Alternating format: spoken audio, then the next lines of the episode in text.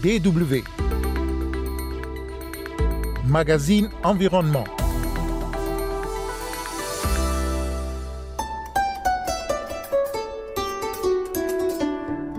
On a fait des progrès énormes. Mais on a fait un pas en arrière parce qu'en 25 ans, dans un continent comme l'Afrique, la population a doublé. La demande en terre a augmenté. Les ressources ont été dégradées. C'est le constat sans appel fait par Ibrahim Tiao, le secrétaire exécutif de la Convention des Nations Unies sur la lutte contre la désertification et la sécheresse. Il y a 25 ans, entrait en vigueur la convention qu'il dirige. Malgré les efforts, la sécheresse continue d'affamer les hommes et les bêtes, notamment en Afrique. Mesdames et messieurs, bonjour, au micro.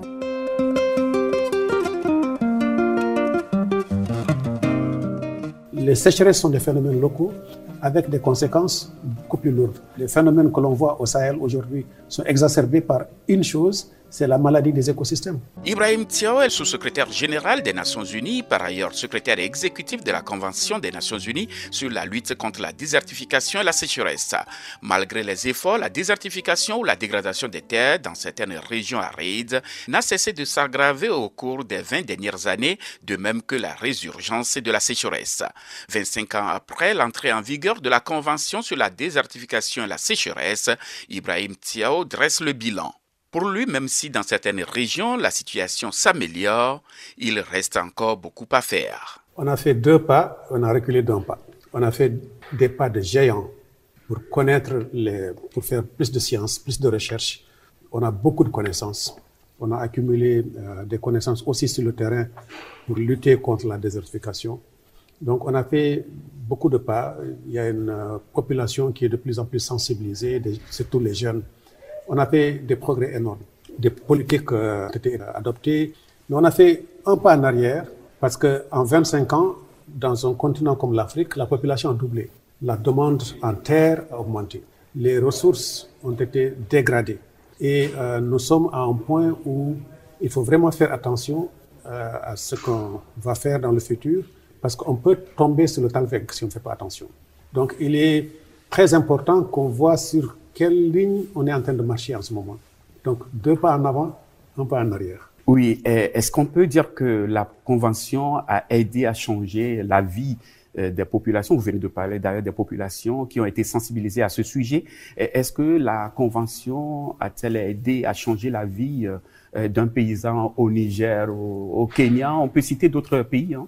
Alors, il faut bien sûr être humble et se dire qu'il n'est pas du ressort de la Convention de changer les conditions de vie d'un paysan quelconque. C'est peut-être le gouvernement en question qui a cette responsabilité. Mais, si la, terre, si la terre est bien gérée, si la terre donne suffisamment, euh, les conditions de vie des populations peuvent euh, changer. La Convention est, un, est, une plateforme pour adopter des politiques qui peuvent effectivement changer la terre, les conditions euh, de vie et qui peuvent changer les donnes au niveau national, au niveau international beaucoup de progrès ont été établis. Je vous donne l'exemple, vous avez parlé de, certains pays africains, je vous donne l'exemple de l'Éthiopie. Dans les années 90, on a tous vu la famine qu'il y avait dans la région du Tigré. Le gouvernement éthiopien a entrepris des démarches et a pris des mesures euh, très courageuses pour restaurer la terre dans ces zones, parce que tout le monde a compris que les populations ne pouvaient plus produire parce que la terre s'était dégradée. Et donc, ils ont restauré les terres. Le niveau de la nappe phréatique est remonté. Et de nouveau, ils ont pu produire. Et de nouveau, ils ont pu vivre correctement. Et l'aide alimentaire a été arrêtée. Donc, il y a des exemples concrets à travers le monde où la relation entre la restauration des terres et l'amélioration de la qualité de la vie est évidente. Donc oui, il y a des exemples nombreux en Amérique latine, en Asie, on peut continuer à citer les pays, mais j'ai voulu vous donner un exemple extrême d'une situation où on était dans une situation de famine. Vous vous rappelez de Bob Geldof et de son concert? Parce qu'il y avait la famine qui était insoutenable à travers le monde. Les images que l'on recevait à travers le monde.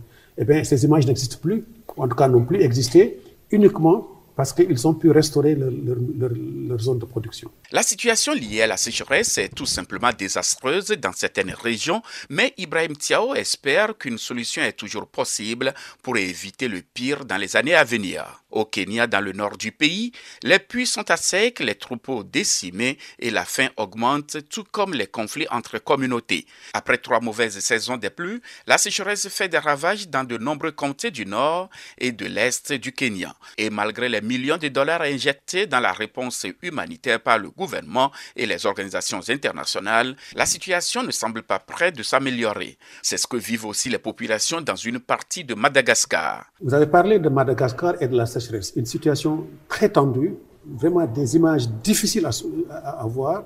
En 2021, on a encore à, travers le monde des gens qui n'ont pas de quoi suffisamment manger et de répondre aux besoins de leurs enfants et d'eux-mêmes. On a vu aussi l'Afrique de l'Est est sous tension en ce moment. Le Kenya et, la Somalie subissent une sécheresse particulièrement grave. Mais c'est un phénomène mondial là aussi, la, sécheresse. Le Canada subit la sécheresse en ce moment. L'Alaska n'a pas échappé. Euh, on a vu que même la Russie est affectée par les phénomènes de sécheresse. Donc c'est un phénomène global, exacerbé bien sûr par, par les changements climatiques. Alors, dans les pays où nous avons, les gens n'ont pas suffisamment de résilience, n'ont pas suffisamment d'outils pour répondre, et les gouvernements n'ont pas suffisamment de moyens pour répondre à cette question, à cette tension, il y a des situations dramatiques. Et malheureusement, plus les pays sont vulnérables, moins ils ont de la graisse, moins ils ont de réserves, et plus les populations sont vulnérables. Et donc, il, il va falloir adopter des décisions et des politiques, d'abord d'alerte précoce, mais également de gestion de ces crises, parce qu'il y aura d'autres sécheresses. Et on ne peut pas continuer à croire que cette sécheresse de 2021 sera la dernière dans le monde. Il y aura d'autres sécheresses et elles seront de plus en plus fréquentes et de plus en plus violentes. Hmm. Donc il va falloir adopter de nouvelles politiques pour construire cette résilience. C'est un mot peut-être barbare qui n'est pas bien compris, mais c'est comme l'immunité du corps. On, met, on injecte un vaccin pour, pour augmenter l'immunité du corps à répondre à des attaques extérieures. Et donc, cette immunité n'existe pas encore, cette résilience n'existe pas encore dans beaucoup de communautés. Et à chaque fois qu'il y a un, virus dans le corps, il y a des, des, drames. Or, on peut vacciner, c'est-à-dire construire l'immunité pour éviter qu'il y ait le drame. On peut être infecté, c'est-à-dire qu'on ne peut pas arrêter la sécheresse. De la même manière qu'on ne peut pas arrêter les infections, mais on peut éviter que les infections ne, prennent beaucoup trop de vie humaine et que les hôpitaux ne soient encombrés. C'est exactement la même analogie que j'ai fait pour la sécheresse. Oui, vous venez de, parler d'images euh, insupportables en provenance de Madagascar en ce moment où certains même meurent euh, à cause de, ce phénomène, de ce fléau et que la sécheresse qui sévit dans ce pays. Mais on se demande si tel est réellement le cas chaque fois que la sécheresse sévit dans une région, pourquoi ce fléau ne mobilise-t-il pas euh, autant que la COVID-19 aujourd'hui? C'est une très bonne question. Et, malheureusement, la réponse est que les sécheresses sont des phénomènes locaux. Ce n'est pas contagieux et ça ne touche pas tout le monde. Donc les conséquences sont locales. Et euh, si bien que c'est difficile à dire, c'est difficile à soutenir, mais il est de la responsabilité de ces États, de ces communautés, de construire leur propre immunité et bien sûr de faire appel à, la communauté internationale à chaque fois pour, faire, euh, pour avoir euh, des ressources supplémentaires, parce qu'on ne peut pas toujours répondre aux besoins imminents. Mais la résilience elle-même, elle les systèmes à mettre en place, ils doivent être construits localement. Il y a des zones dans le monde qui sont des zones de sécheresse connues. Le Sahel en fait partie. Moi, j'ai vécu des, phénomènes de sécheresse et je sais combien c'est dur pour les populations, combien c'est dur pour les écosystèmes, pour l'économie. Mais il va falloir construire ces résiliences il y a des leçons très positives en Afrique. Et je crois qu'il est, il justement euh, à la COP 15 de la Convention de lutte contre la désertification, ces questions de sécheresse vont va revenir et le partage d'informations, le partage de technologies, le partage de bonnes pratiques à travers le monde vont être certainement à l'ordre du jour de cette euh, COP aussi en Côte d'Ivoire. Vous venez de dire que le phénomène de sécheresse est local, la désertification, tout comme la désertification, c'est des phénomènes locaux, mais les conséquences vont au-delà des régions. On voit par exemple les populations qui migrent d'un pays X à un pays Y, même de la région du Sahel vers l'Europe en passant par euh, la Méditerranée aujourd'hui. Donc le phénomène n'est plus seulement africain, n'est plus seulement régional, mais c'est euh, ça touche toute l'humanité. Absolument. Euh, l'effet papillon dont on parle.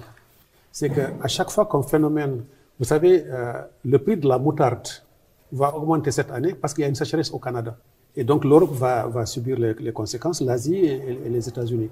C'est des phénomènes mondiaux. Donc à chaque fois qu'il y a un événement quelque part, il y a des répercussions, une espèce d'onde qui se propage et qui va arriver sur des territoires qui sont bien plus loin sur la carte par rapport à, à cette zone. Donc oui, c'est des phénomènes qui se manifestent localement, mais dont les ondes peuvent avoir des conséquences bien au-delà de cette zone. C'est pour ça que la communauté internationale doit travailler ensemble. Et c'est pour ça que les conférences des partis sont organisées de manière à adopter des politiques communes. On ne peut pas continuer à résoudre euh, des problèmes, certes locaux, mais dont les conséquences sont globales. On ne peut pas continuer à les résoudre uniquement par des petites tâches, des petites poches. Euh, c'est des, des, remèdes de cheval qu'il faut. C'est pas de l'homéopathie. Et, je pense que c'est très important que lorsque les gens comprennent, entendent parler d'une COP, qu'ils comprennent que les gens ne vont pas seulement pour se réunir, mais pour adopter des politiques appropriées sur la base des derniers éléments de la science. La science doit soutenir ces décisions et ces décisions doivent maintenant être appliquées une fois qu'on rentre chez soi pour que le monde puisse vivre convenablement dans cette... Nous vivons dans une planète qui est magnifique. Les sécheresses sont des phénomènes locaux avec des conséquences beaucoup plus lourdes. Vous avez parlé de la migration, à juste titre, mais il n'y a pas que la migration. Euh, on peut parler de l'insécurité, qui est aussi causée par les, phénomènes que l'on voit au Sahel aujourd'hui, sont exacerbés par une chose, c'est la maladie des écosystèmes. Le Sahel est malade avant tout de ses ressources naturelles. On a de plus en plus de conflits entre éleveurs et agriculteurs, compétition pour l'accès à la terre et à l'eau. Et ces, phénomènes de compétition sont exacerbés par des phénomènes extérieurs. Et maintenant, les mouvements djihadistes exploitent toutes, toutes ces petites tâches, toutes ces petites failles euh, de gouvernance c'est très compliqué. On a une porte d'entrée qui est souvent la gestion des terres ou la sécheresse, mais ça devient un phénomène mondial. Et si on ne contrôle pas la situation telle qu'elle se passe en ce moment au Sahel ou à Madagascar ou, ailleurs, ça va faire des éruptions, comme des, éruptions volcaniques qui euh, vont avoir des impacts beaucoup plus loin que les zones euh, d'origine. Ibrahim Tiaoul, sous-secrétaire général des Nations Unies, par ailleurs secrétaire exécutif de la Convention des Nations Unies sur la lutte contre la désertification et la sécheresse. Il y a 25 ans, entrée en vigueur la convention qu'il dirige. Si cette convention a fait prendre conscience de la nécessité d'une gestion durable des terres, beaucoup reste encore à faire. Merci de nous avoir suivis. Kosivitiasu au micro et restez toujours à l'écoute de la Deutsche Welle.